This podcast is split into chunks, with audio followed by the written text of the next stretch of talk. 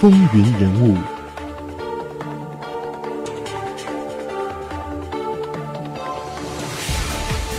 欢迎回到《风云人物》。好，我们继续来看美国的第二十六任总统西奥多·罗斯福。我们一起来看一看他的公务生涯。一八八八年的时候，总统大选，罗斯福在中西部为本杰明·哈里森助选。哈里森当选总统以后呢，任命了罗斯福到美国公共服务局就职。一八九二年大选中，哈里森落败。虽然罗斯福是前总统的支持者，但是啊，当选总统的格罗弗·克利夫兰仍然保留了他的职位。一八九五年，罗斯福出任纽约市警察总局长，他在这一职位上啊是担任了两年多的时间。那对于警察局的运作，实施了非常激烈的改革。当年的纽约警界非常腐败。罗斯福到任以后，采取了大刀阔斧的措施。他规定要定期巡查消防设施，对警员要进行年度体能检测。新警员招聘严格依据体能和智力标准，而并非是政治关系。要招收少数民族和妇女警员，要关闭导致腐败的警方运营的商业设施。在所有的分局安装电话等等。罗斯福他从小就对海军和海战、海战的历史非常着迷。他的两个舅父都曾经在南北战争时期服役于联邦海军。罗斯福在一八八零年就结识了美国海军上校马汉。那马汉呢，在一八九零年的时候出版。海权对一八六零至一七八三年历史的影响，研究了制海权与大国兴衰的关联。海权至上的思想深刻地影响了当时的各国领导人，也强化了罗斯福的信念。那罗斯福就相信啊，只有急剧的扩张海军的力量，才能够和欧洲列强平起平坐。一八九七年，威廉·麦金莱总统任命他作为海军部的副部长。海军部的部长约翰·龙长期称病不理政事，那麦金莱对海军也不太感兴趣。所以呢，这个时候啊，罗斯福正好是独揽了大权，他致力于这个海军的现代化，并且是大力的推进美国要造这个舰艇的这个能力。他的工作可以说对后来的这个美西战争啊是做了出色的战略准备。一八九八年的二月十五号，美国海军缅因号战舰在哈瓦那港被击沉。罗斯福认为，将西班牙势力驱逐出古巴和菲律宾的天赐良机到来了。虽然啊，那个时候的总统麦金莱啊并没有这颗雄心要做这样一件事情。那么这一事件发生后的第十天是一个星期五，那星期五的下午呢，约翰龙因故是临时不在办公室，罗斯福可以说当时他就越俎代庖，向海军加勒比海的这个舰队司令和停泊在香港的舰队发出了战备命令。龙部长啊，这个知道这件事情啊，这个越权的行为之后，竟然也无意追查。四月二十五号，美国国会向西班牙宣战，美西战争爆发。美国海军的两支主力舰队早已是整装待发。罗斯福大显身手的时刻到来了。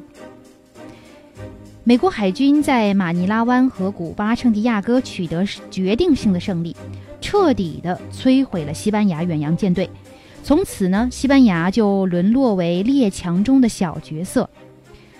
罗斯福不满足于在后方观战，他就辞去了海军部的文职工作，组建了一个包括西部牛仔老朋友还有东部常青藤老校友的兵团，号称美国第一志愿骑兵旅。那么他是配了中校的军衔，后来他被晋升为上校。虽然号称是骑兵。罗斯福是这个部队唯一有马可骑的人。那么，在一八九七年古巴境内的两场战斗中啊，这个旅战绩显赫。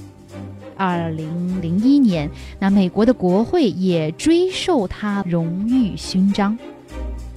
那当时啊，他从古巴回来以后，罗斯福再度进入纽约的政界，在一八九八年的时候当选为州长。一九零零年大选的时候呢，共和党就推举他做麦金莱的副总统候选人。麦金莱赢得了大选，罗斯福也跟着进了白宫。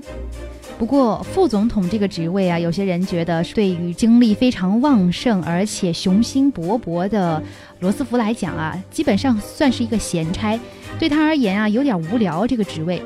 那么这段时间，他给人留下印象的行动呢，是在一次演讲中说出能表达其行事作风的名言。那这一句就是“温言在口，大棒在手”。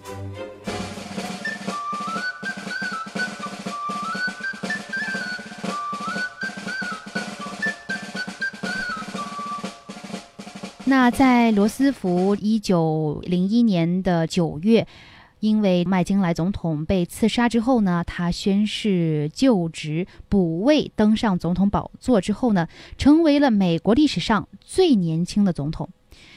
那他呀，也是唯一没有指着圣经宣誓就职的美国总统。他在第一任期是保留了前总统的内阁和一些基本的施政方针。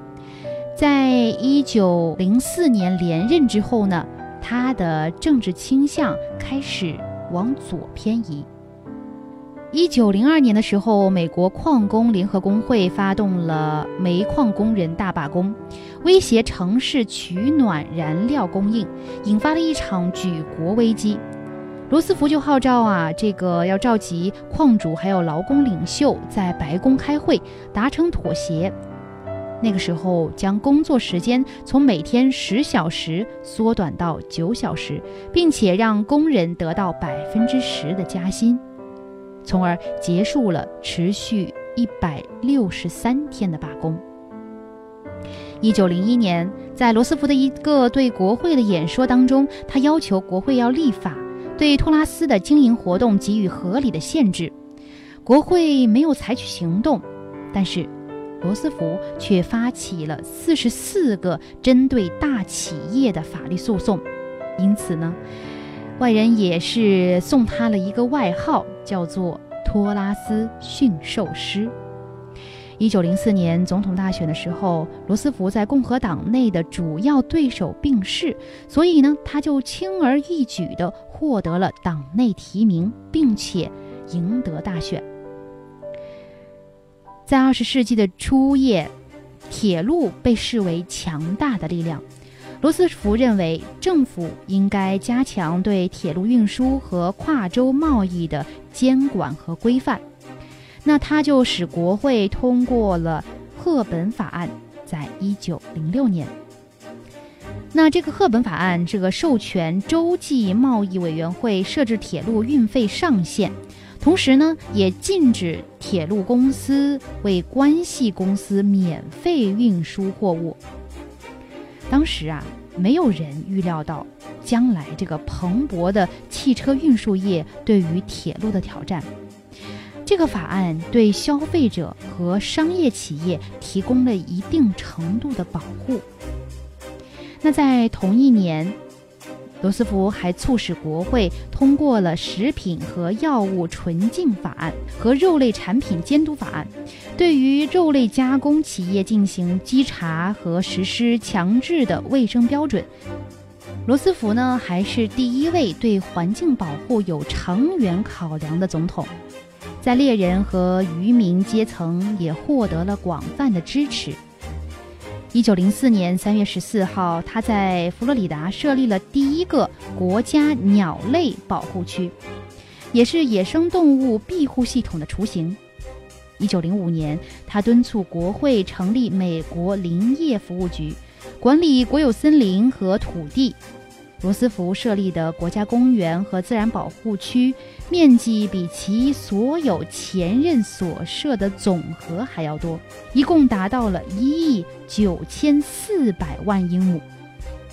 而举世瞩目的大峡谷国家公园就是其中之一。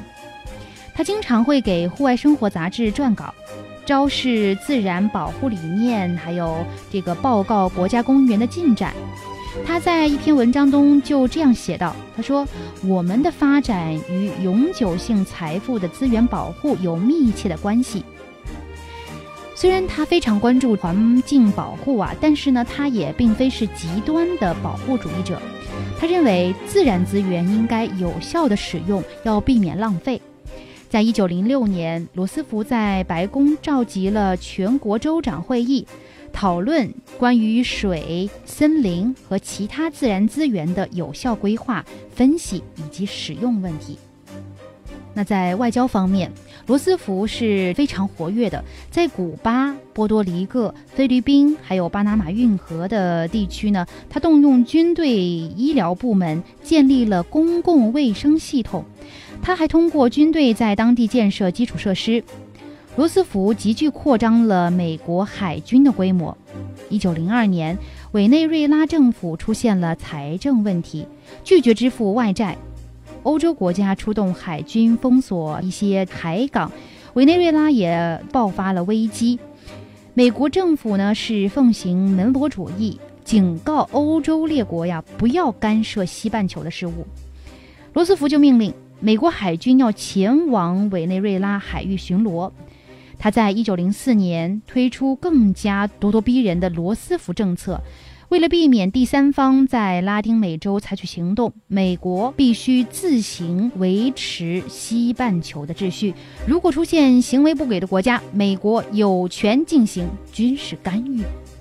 在一九零五年的时候，日俄战争开始了，日本的陆海军以弱胜强。